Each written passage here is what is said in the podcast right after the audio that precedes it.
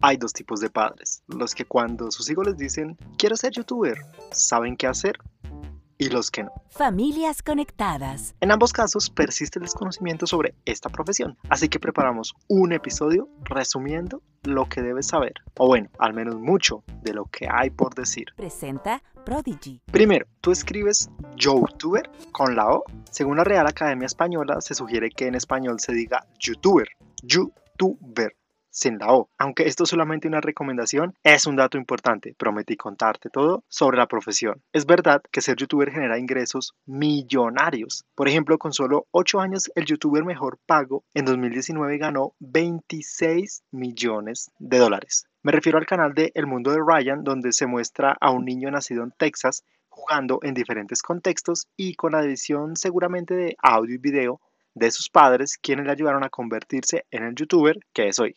También es verdad que YouTube es una de las redes que sigue creciendo. Por ejemplo, en México, Argentina, Colombia y España ya superó a Facebook en usuarios activos. Y dime, dime tú, ¿has buscado videos de cualquier actividad cotidiana? Una receta, cómo hacer frijoles, cómo hacer las mejores fajitas, cómo hacer una receta vegetariana o incluso has intentado resolver alguna tarea para tus hijos. Ya no se trata solo de música.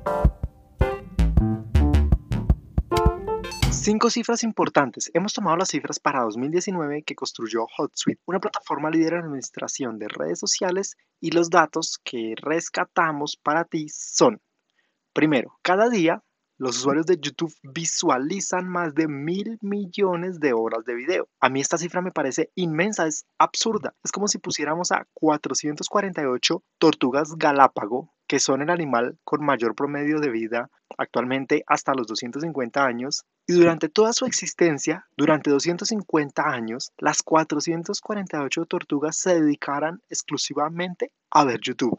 Y ojo, esto está pasando solo en un día. Segundo, más de 1.900 millones de usuarios inician sesión en YouTube cada mes.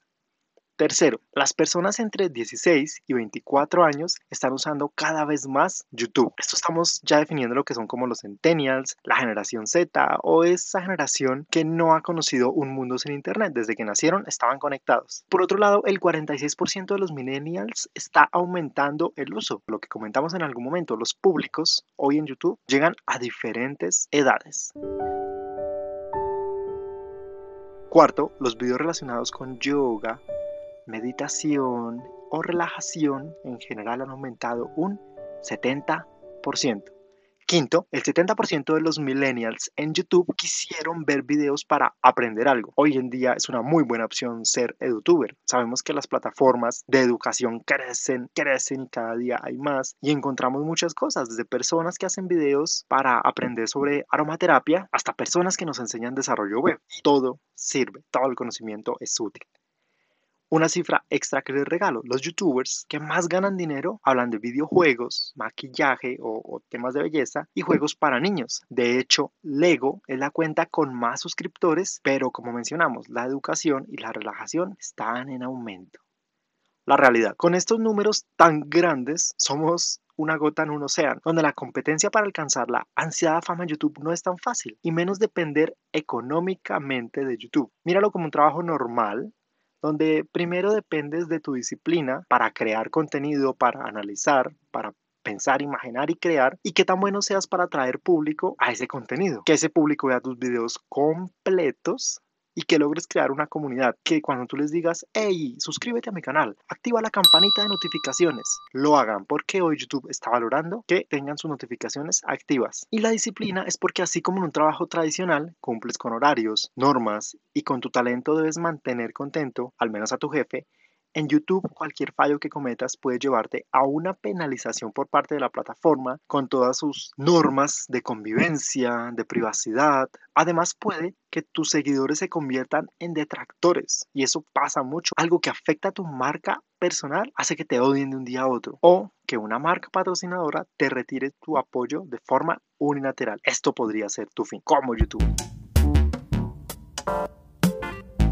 Crea fama y échate a dormir. Aunque el primer reto es crear comunidad, digamos que ya la tienes, el segundo reto es sostenerla.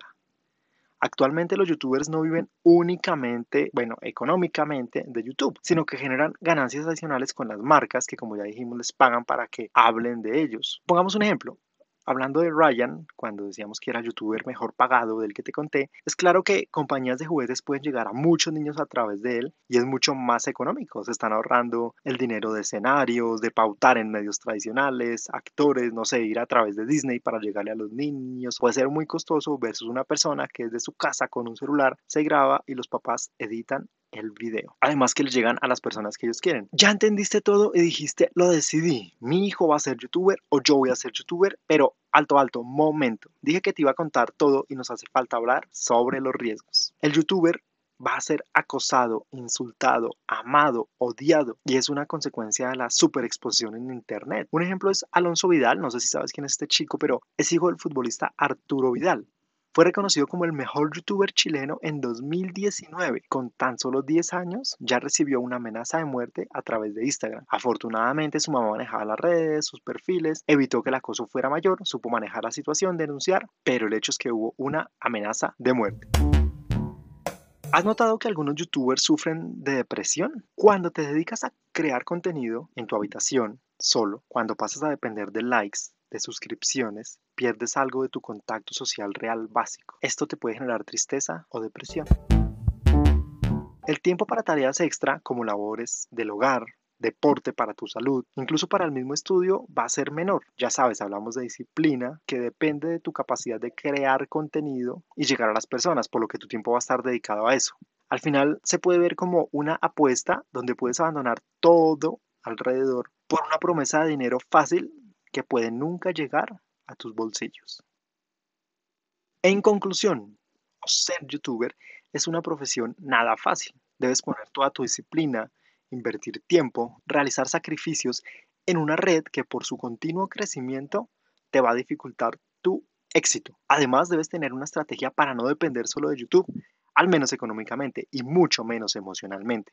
Ten un plan B. O por qué no, que YouTube sea el plan B. Haz otra cosa que te ayude a generar ingresos económicos y en tus tiempos libres prueba cómo te va con YouTube. Intenta llegar a muchas personas y piensan que les vas a crear valor para su vida, en que les vas a cambiar su vida de alguna forma. Ese es el objetivo de tu contenido. ¿Para qué lo creas? Para algo mucho más grande, de tal forma que después puedas hacer tu plan A y le dediques el tiempo suficiente o más que suficiente para hacer crecer esta red. En este caso tengo un curso un regalo para ti, donde aprenderás más herramientas para guiar a tus hijos cuando te digan quiero ser youtuber. Se llama así exactamente.